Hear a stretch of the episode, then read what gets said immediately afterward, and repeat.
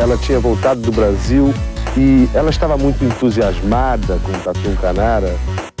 Não sei, isso aí pode ser intuição da mãe, sei lá, de, de outras crianças conversando, não sei. 10! Nota 10! O senhor vai gostar, hein? Bebê diabo parou o táxi na avenida. Ao vivo? É muito pior. Eu sou a Camila Quintzel. E eu, Danilo Corsi. E hoje nós vamos falar sobre quando e como o Espiritismo chegou ao Brasil e por que esta virou uma religião tão popular no país. Também vamos contar um pouco sobre o que veio antes de Kardec para a corte, como o magnetismo, o mesmerismo, o sonambulismo e as mesmas giran mesas girantes. Estamos só nos fenômenos estranhos hoje. Mas antes de entrar no culto mundo dos desencarnados, vamos dar uma passadinha no departamento de contas a pagar que os vivos precisam comer e falar do nosso patrocinador. Que vinho o Drinco mandou para harmonizar com o episódio de hoje, Danilo? Bem, o vinho de hoje não é uma mesa branca, mas é um branco de mesa. Nossa senhora. que horror isso. Ótima piada. Nossa, péssimo. Vamos lá. O Classique Esprit de Vignon 2019 é francês como Kardec e é feito apenas com as uvas Chardonnay. Se você quiser experimentá-lo, é só passar no drinco.com.br. O preço está por volta de R$ 32,00, bem acessível como gostamos. Brinde história? Tchim, tchim. Tchim, tchim. Mas eu gostei da piada.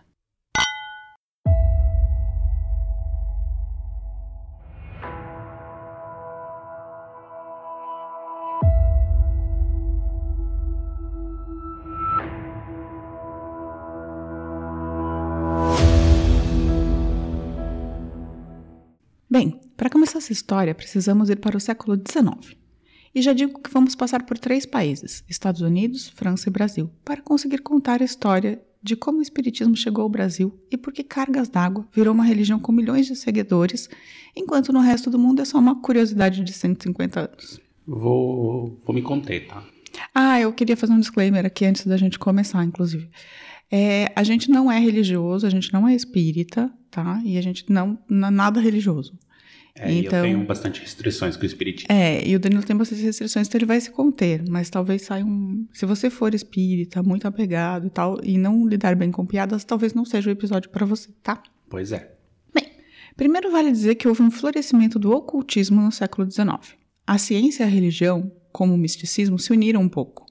Vamos pensar que entre a metade do século XIX e o começo do século XX, a ciência avançava a passos largos. Fonógrafo, telefone, lâmpada incandescente, telégrafo, fotografia. Tudo isso estava surgindo. Esses avanços tecnológicos, aqui explicando de forma meio tosca, mais fácil de entender, transformavam algo que a gente não vê em uma coisa super palpável. Por exemplo, o telefone, com a voz viajando pelo, pelo aro, é, ou pelos cabos por ondas, ou mesmo a fotografia, né, que uma imagem é captada de uma tela, sabe, pela luz e pela sombra. E assim a energia andava por cabos, pelo ar, porque não poderia vir algo mais, como um outro tipo de energia. Uma energia psíquica, magnética, espiritual. Uhum. o primeiro fenômeno mediúnico desse tipo que se teve notícia foram as irmãs Fox, que em 1848 vieram a público dizer que se comunicavam com espíritos a partir de batidas no chão e nas paredes. E depois criaram uma televisão. não, não, não, o canal Fox não tem nada a ver com as irmãs Fox. É, elas moravam em Hydesville, nos Estados Unidos, e viraram uma comoção nacional, com sua fama se espalhando para a Europa e para o resto do mundo. É a tipologia que chama o comunicar-se com espíritos por batidas. Não, isso daí eu só gosto de, dos filmes. E começa a bater nas paredes. Fenômeno paranormal, essas tranqueiras assim, é bem divertido. Aí começaram a surgir outros fenômenos, como das mesas girantes, que tem gente que chama de mesas volantes.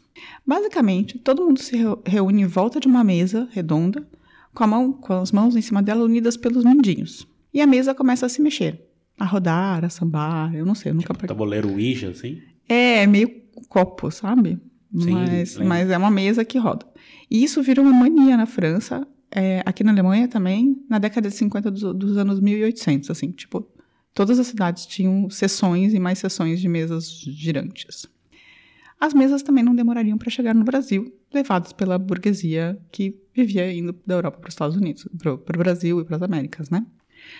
Além das mesas volantes, surgiram outros fenômenos, como os magnetizadores, que meio hipnotizavam a pessoa e faziam ela ficar no estado de sonambulismo, também chamado de mesmerizadores. Não era maconha? não, não era maconha. Pausa para contar aqui que eu descobri que ficar me- mesmerizado vem do nome de alguém, o Mesmer, Sr. Mesmer. que inventou essa, essa coisa. E se vocês podem usar esse verbo, por exemplo, se olha a pessoa muito bonita, você pode falar que você está mesmerizado pela beleza dela. Sim, se você lesse poesia romântica, você saberia que esse termo é muito usado. Use no e-mail essa semana. Usa- Depois de um tempo, surgiram as sonâmbulas, que eram mulheres que conseguiam se auto-mesmerizar e davam atendimento divinatório. Sim, nessa época acreditava que quando você está num estado sonâmbulo, você consegue ver o passado e o futuro. É, descobrir que doença a pessoa tem outras coisas. E aí, Danilo, você já ficou sonâmbulo e adivinhou o futuro? Não, Você nunca se mesmerizou, se auto-mesmerizou? Isso aí não. Não, você só fica mesmerizado pela minha beleza, né? Pois é. E aí tivemos os magnetizadores e as sonâmbulas no Brasil. Eu acho muito engraçado esse termo sonâmbulo. Tipo, para uma pessoa que É. adivinha coisas. É, e essas pessoas disputavam o, o lugar com as cartomantes e as benzedeiras, sendo que os magnetizadores e as sonâmbulas eram muito mais caros, eram de elite, assim, sabe? Sim, não era povão, né? Não, não era povão. Era, tipo, só a galera que parecia meio ciência, sabe? Essa que é a questão. Eu acho que vale pensar aqui que eles eles estavam... Cloroquina é ciência. Cloroquina na- é ciência para cuidar de malária. Sim, Pois sim, é. boa ciência. Mas. Então eles achavam que era ciência, sabe? Que eles estavam fazendo. Não era, era tipo oculto, mas era ao mesmo tempo científico. Nesse caldo de culturas rolando, que as pessoas se viam um pouco como cientistas e um pouco como descobridores, surgiu o nosso personagem mais famoso, o pedagogo francês Hippolyte Léon Denis Rivail, que mais tarde assume o pseudônimo mais conhecido ainda, Allan Kardec. O nome que ele recebeu de um espírito que ele contou que numa vida anterior ele tinha sido um druida gaulês com esse nome, sabia? Não, eu pensei que era o jogador que jogou do Vasco. Allan Kardec, não. É, ele, segundo o, então o Hippolyte tinha sido um druida, e aí o espírito contou pra ele que o nome dele como druida era Allan Kardec, então ele re- reassumiu esse nome. Nome artístico. Isso. É, e aí nessa eu já coloquei o Allan Kardec diretamente ligado ao Asterix, né? Porque druida gaulês é muito Asterix. É, Enfim, mas continuando. Allan Kardec foi em uma dessas sessões de mesas volantes ou girantes e ficou encantado. Também foi lá que ele descobriu que os espíritos teoricamente podiam se comunicar com as pessoas pela escrita de um médium. Pronto. Kardec foi se consultar com um monte de espíritos e escreveu um livro chamado O Livro dos Espíritos em 1857. E agora a gente já organizou todo o clima para vir para o Brasil, certo? é, essas coisas são sempre exportadas assim para os terceiro mundo, né? Nem era terceiro mundo naquela época. Não, era milésimo mundo. Acontece que no Brasil, dessa época, tinha um monte de francês, que eram os exilados de Napoleão III. Além de toda a classe alta também falar francês, uma língua que era muito mais importante do que o inglês na época. Na verdade, para quem não sabe, o- o- a língua de comunicação entre países de duas línguas diferentes era o francês, e o inglês só apareceu só depois da Segunda Guerra Mundial, assim, depois de 19, lá pela década de 50. Tem a ver com o domínio, Cultural. é, e econômico também, né? Eu, Camila e Danilo são cultura linguística para vocês. E então chegaram as primeiras brochuras e notícias dos primeiros livros sobre espiritismo. Assim, os primeiros espíritos brasileiros eram pessoas cultas, de classe bem alta, que liam em francês, como o Marquês de Olinda, o Visconde de Goiânia ou o Visconde de Uberaba. Vindo desse tipo de elite, assim, não sei, é bem questionável. Só Visconde e Marquês, por enquanto, a gente tá. Os profissionais liberais mais progressistas, que eram a favor da, da abolição da escravatura e também republicanos, também se interessaram logo de cara pelo espiritismo. Acreditava-se que eh, era uma nova forma de pensar e crer, que unia aspectos científicos, filosóficos e religiosos. Aliás, logo de cara os espíritas brasileiros já começaram a discordar entre si. Claro, Uns eram adeptos eh, de uma corrente mais mística, em que o espírito tinha tudo para se tornar uma religião. Espiritismo. Isso. E os outros eram adeptos de uma visão mais cientificista, que queria só investigar mesmo os fenômenos que antes não tinham explicação a partir dessa ideia de que existiam espíritos, espíritos que poderiam se comunicar com os, com os homens. Mas aí a coisa começa a tomar fôlego. Em 1864, Kardec cita o espiritismo no Brasil, falando que está sendo altamente difundido e uma brochura. O espírito, em sua expressão mais simples, em português, estava sendo divulgado para todo lado. E era verdade. Aí, Teles de Menezes cria a primeira sociedade de estudos espíritas do Brasil, o Centro Religião e Ciência em Salvador, na Bahia, em 1865. só oito anos após o lançamento do Livro dos Espíritos. Foi rápido. Para século XIX, né? É, três anos mais tarde, ele cria também o primeiro periódico espírita, o Eco de Além Túmulo. Nome bastante gótico, não, Danilo? Bom, bom nome. Dark, né? O Eco de Além Túmulo.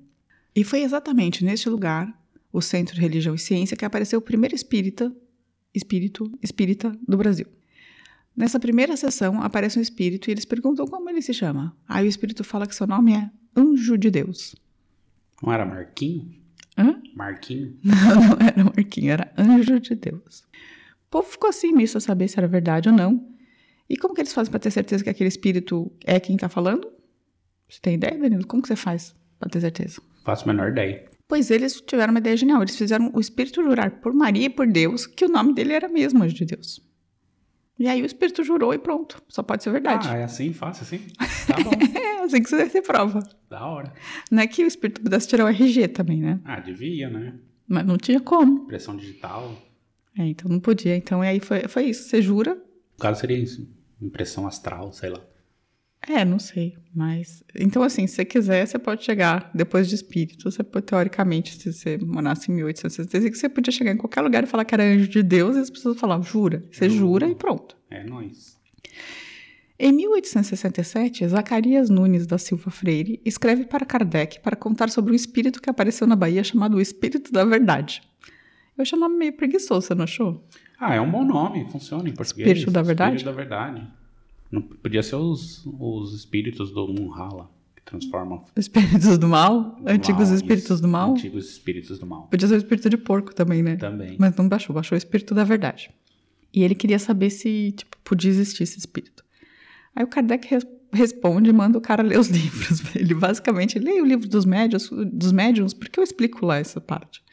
Tava rolando, então, uma comunicação entre a França e o Brasil, ainda que com o Kardec meio full pistola, que o povo, em vez de ler os livros, ficava mandando carta para perguntar bobagem. Mas continua, né? Igualzinho que era hoje. continuam perguntando, nunca pesquisa nada. Né? As pessoas não vão ler e elas vão perguntar para as pessoas, para os outros, né? E aí você fala, mas eu já escrevi sobre isso. Não vale. Em 1873, Francisco Bittencourt Sampaio funda com seus amigos um centro chamado Grupo Confúcio. Rapaz, o cara tá apropriando, né? Eu não entendi nada, por que, que o nome de um, de um sábio chinês vira nome de grupo espírita no Rio, enfim. Se chama lavagem. Lavagem de quê? De nome, né? Assim, pra parecer que é ma- mais sério do que era, na verdade. É, o Grupo Confúcio. E lá apareceu um outro espírito, o anjo Ismael, que se apresentou como o protetor do espiritismo no Brasil. Anota aí, Mas caso. o Ismael não é um tipo arcanjo, assim? É, talvez. Mas arcanjo é um anjo. Não, mas é o top, assim. chefão. É, mas talvez o cara não tenha nessa parte de se perfazer. Talvez o Ismael tenha chegado meio na humildade, né? Ah, pode ser também. É, então. Mas sabe quem não gostou dessa difusão na prática? Deve ser o Kardecão, né? Não, os padres não gostaram. Não Ah, gostaram nem um não gosta de nada, só de... Não vou falar. Então, pois é, por mais que a maioria dos espíritas, na verdade, fosse também católico e também só fazia um frila ali, né, tipo, na nova incipiente religião, a igreja não ia deixar isso barato. Primeiro, ela já veio avisando. Falar com o morto é considerado necromancia, Boa. pecado brabo. É verdade, né? Sim. Eu não tinha pensado sobre isso Necromante. antes. É necromante. Falando assim parece bem ruim, né? Quando você fala, parece que já, você já tá automaticamente no filme de Necromante. terror e vai dar merda. Enfim. Depois, falou que isso que eles chamavam de espíritos, na verdade eram bons e velhos demônios que estavam enganando o povo e tomando parte dos corpos. Prove que não estavam. O único jeito de lutar contra esses médios incorporados era o bom e velho exorcismo. Boa. Eu achei a igreja bem, bem esperta nesses seu, seus bem, argumentos. E vou te dizer que nessa época a igreja botou até um padre que dava plantão de exorcismo das 4 horas da manhã às 4 horas da tarde, uma vez por semana. Era o Frei Piazza, que atendia no convento do Alto do Castelo. Ele era conhecido como o grande combatente dos diabos. O Frei Luiz de Salvador também fazia exorcismos, mas só se o demônio ou o espírito fosse europeu. Se fosse africano, ele indicava outro frei que tinha vindo de Angola. O que você acha desse drive-thru de exorcismo, Danilo? E o outro que só aceita espírito europeu? o que você tá achando disso? Ah, o que eu, que eu sei, assim, que o espiritismo é uma das... Foi fundado numa uma base racista gigantesca. E nessa época aí também os padres estavam na, na mesma linha, né? Na mesma linha de... de racismo, né? Só Entendi. europeu culto, Mas, é- bonitão. mas era bom ter um padre das 4 horas da manhã, da 4 da tarde, dando plantão lá, caso você precisasse de um exorcismo rápido, você passava lá. Tá vendendo hóstia. Não, ele tava dando exorcismo. Vendendo mano. hóstia, você não sabia. Fazendo uns trocos. Não vende hóstia, Danilo. É, contrabando. Não pode. Enfim. É, esqueçam, Danilo. Na Bahia, a igreja se opôs violentamente ao espiritismo, a ponto de o arcebispo escrever uma carta com o título Erros Perniciosos do Espiritismo. O Teles de Menezes, que foi o cara que criou o primeiro centro espírita, respondeu com outra carta aberta, mas aí a treta continuou forte, de carta em carta nos jornais, sabe aquela coisa. Parece que o grupo baiano incomodava não só a igreja, mas também as famílias donas de escravos, pois os espíritas baianos eram abolicionistas. O que eu vou te dizer é que Kardec nem era. Estava na doutrina que a escravidão podia ser um karma. E eu chamo isso de filho da puta. Mas na época, né, sincrônico com a sua época, filho ah, ele da era um época. europeu, né? Mas, assim, ele, ele dizia que. Então, o começo do kardecismo tem muito dessas pegadas, tá? De bastante. E a escravidão africana tem muito a ver com a igreja católica também. Sim, sim. Já no Rio de Janeiro, o bispo Dom Pedro de Lacerda publicou um texto chamando os espíritas de possessos, dementes e alucinados. Parece um bom nome de texto isso. Possessos, dementes e alucinados. E depois, num outro tom acima, diz que era preciso odiar os espíritas por dever de consciência.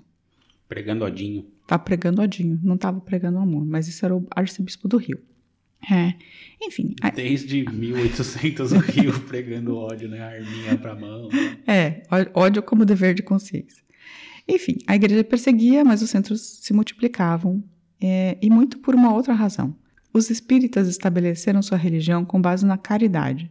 Assim, eles atendiam a comunidade. Em 1886 surgiu a homeopatia, e muitos dos médiums receitistas, que eram os caras que recebiam espíritos de médicos e prescreviam receitas, começaram a usar a homeopatia também.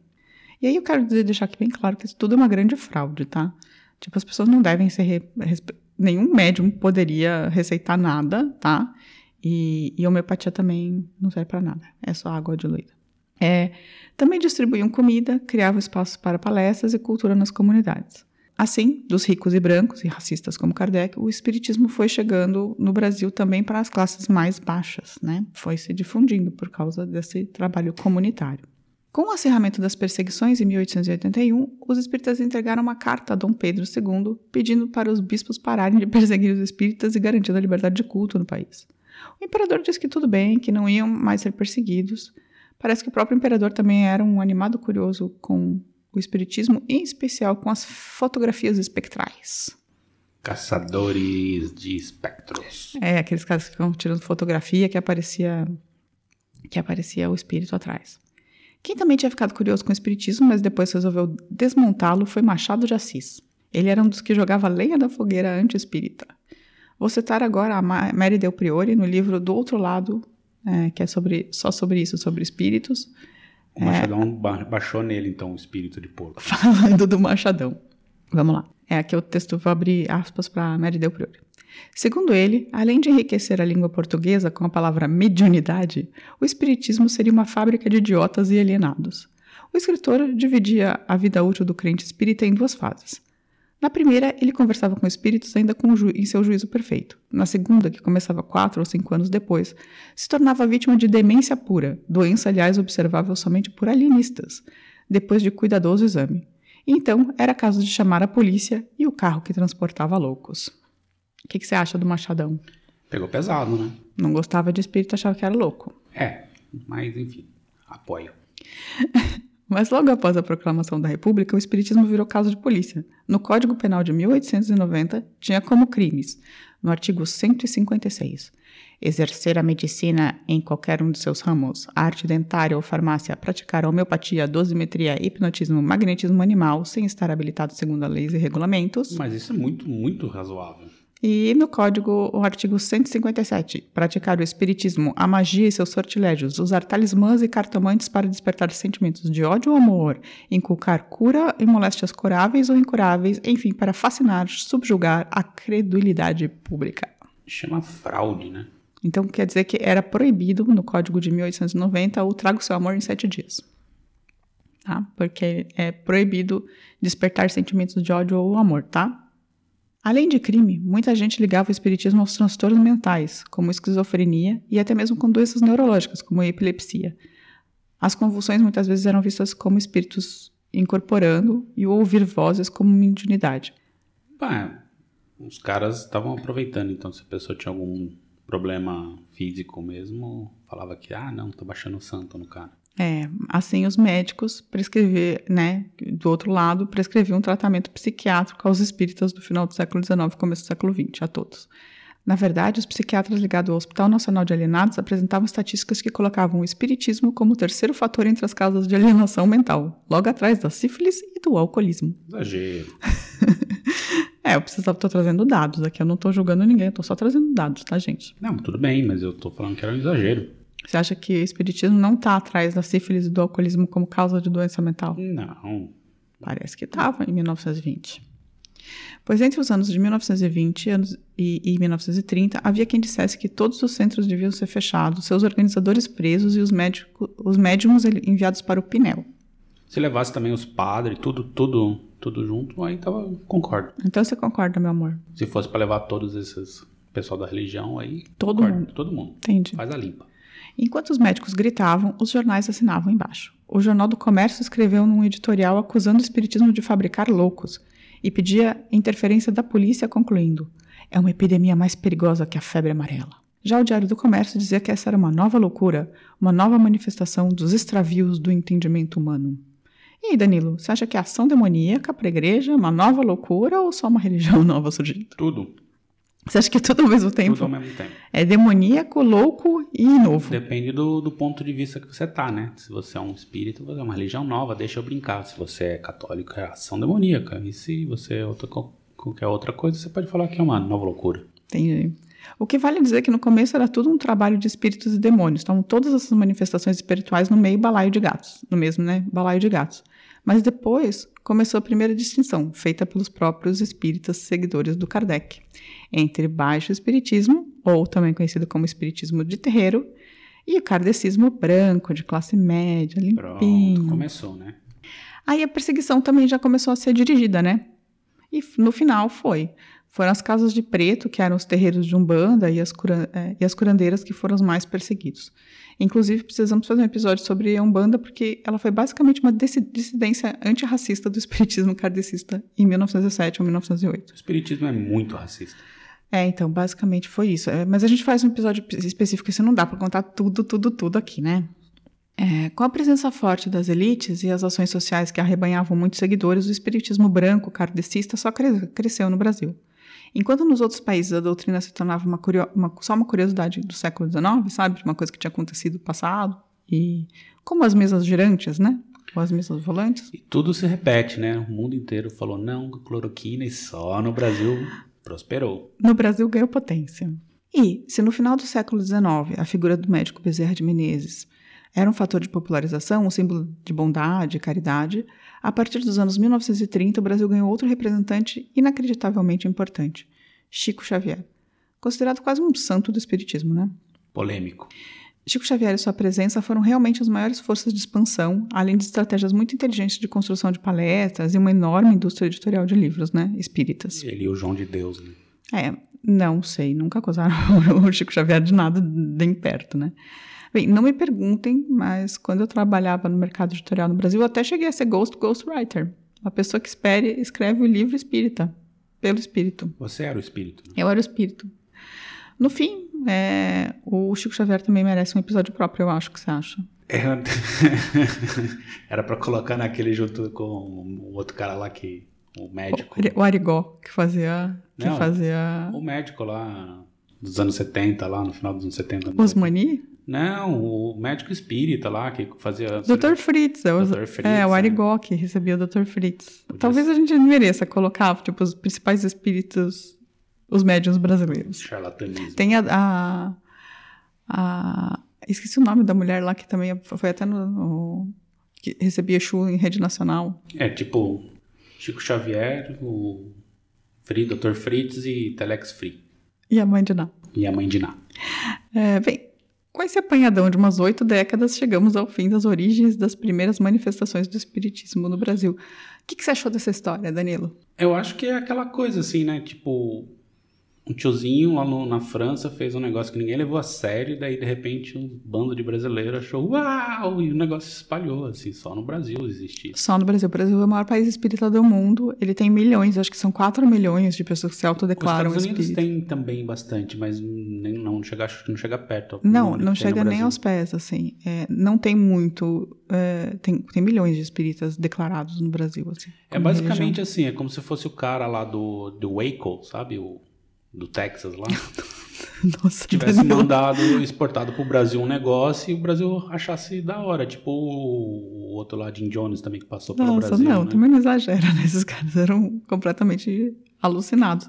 O, Ah, e o Kardec era ação. o, o Kardec era o cara que acreditava na comunicação entre, entre a vida espiritual Ele e a deve ter vida... enchido bem o bolso, né? Vendeu bastante. Vendeu livro. muito livro, isso é fato. Vendeu muito livro. E era um pedagogo e tal, né? É, enfim, é essa história do espiritismo. Eu achei bem interessante, no final das contas, pesquisar, sabe? É curioso, é bem curioso. É. Eu achei interessante pe- saber que uma coisa que surgiu nos Estados Unidos com as irmãs Fox acabou na França com as mesas volantes, tipo, que foi tipo, uma, meio uma continuidade. E da França o Kardec se encantou e a parada veio parar nas Américas de novo, no Brasil, assim, com esse tamanho todo. Pois é. Eu acho que assim, tem que sempre frisar, porque assim, esse começo do, do espiritismo no Brasil, assim, era muito, muito racista. E muito, muito elitizado também. Também. O Kardec era bastante racista. Ele, ele seguia umas teorias dos caras que foram, acabaram dando no- no- na teoria eugênica, assim. Eles acreditavam realmente que os negros e os indígenas eram espíritos inferiores e, e que estavam pagando karmas, assim. É- Era bem, bem feio, assim. Bem feio mesmo. Mas era um fruto da época também. É um fruto da sua época. Então, assim, aquele momento que, tipo, Júlio Verne, você vai ler, tem coisas super problemáticas. Monteiro Lobato também, um grande racista, porém um grande autor. É- É complicado de discutir isso, assim. Tem, a gente tem que lidar com dois, dois filtros, né? O sincrônico, que é, tipo, olhar pro tempo mesmo que a pessoa tá. E aí a gente acaba passando um pano, e aí depois no, no, no nosso, no- olhando de fora e, e falar a verdade, né? Essas pessoas eram racistas. Sim. Enfim. Bem, vamos dar um golinho no vinho então e a gente volta para os recadinhos, pode ser? Bora.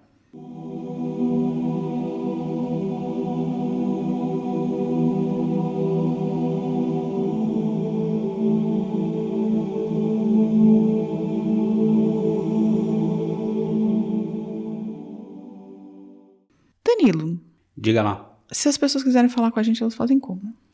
Elas podem visitar o site muitopior.com.br ou procurar a gente nas melhores redes sociais, tipo, não sei. As melhores. não o tem- Pinterest. Pinterest não, fomos banidos do Pinterest. Não fomos, não, a gente nunca criou. Tem Twitter, tem Facebook, tem Instagram e não tem TikTok ainda, mas quem sabe. E tem YouTube. Tem YouTube. Isso. Então você pode falar com a gente em todos esses canais. Ou pelo nosso e-mail. Qual é o nosso e-mail? Contato arroba muitopior.com.br Pode mandar um e-mail lá. Então, e as pessoas que nos comunicaram os recadinhos gerais da semana. Vamos lá. Eu separei uns aqui. Tem o Matheus Heleno, que falou que adora a gente, ama a gente, que ele ma- maratonou todos os episódios e que ele queria saber como a gente é. Como Duas você pessoas. é. como você é, Danilo? Eu usava óculos, não uso mais. Você tá de óculos agora. Eu tô Denúncia. eu não enx- não enxergo de perto. Ele não tá de lente, ele tá de óculos. Não, eu tô de lente. E óculos. Jesus. Então, é- ele. O Danilo é uma pessoa que não enxerga nem de perto nem de longe. Eu não uso óculos. Então a gente já deu uma- umas dicas sobre a gente. E, e ele pediu um abraço, um alô. Um abraço, um alô. Um alô. É, bem, o Márcio Fabiano voltou a falar com a gente, é o nosso maior comentarista. Nós adoramos os comentários dele e a gente estava sentindo saudade que ele não tinha aparecido esse ano ainda. Agora ele apareceu, a gente tá contentão, né? Sim. Ele e o Fábio Christian também, que tá sempre lá, a gente até espera eles comentarem, é, tipo, já criou a amizade. Bem, o Jorge Silva falou que é Bolsonaro, Cri. mas curte muito a gente e que ele Tá gosta bom, tá bom. do, do- ele respeita a nossa opinião. Justo. Então eu quero mandar um abraço aqui especial pro Jorge Silva. Um abraço, uma humildade rara entre bolsonaristas. Né? Não, é incrível. Eu acho, acho demais, assim. A gente tem que ouvir as pessoas com quem a gente não concorda também, de vez em quando. Claro, mas desde que as pessoas estejam dispostas a dialogar, né? Sim, claro. O Charles de Castro perguntou se a gente vai fazer esse episódio do Gangazumba. Ele quer um episódio do Gangazumba. Tá na lista. Tá na lista. Muita calma. Charles, a gente vai fazer. Calma, que a lista é grande, a lista é longa. A Anitta Cunhal de Lisboa, a gente também vai mandar um beijinho para ela de novo essa semana, porque ela também se comunicou com a gente. E tirando isso, você quer mandar mais um abraço para alguém? Giancarlo. Como esquecer? Você ficou por último. Mas não pro Giancarlo, Ivo Giancarlo. Não Giancarlo do mundo reverso. Esse não. Só pro Giancarlo Bonzinho. Então, a gente vai se despedir essa semana falando em uníssono o nome dessa pessoa incrível, que é o Giancarlo. Semana que vem estaremos de volta. Ah, um beijo pra Carol. Tchau. Tchau, tchau. É.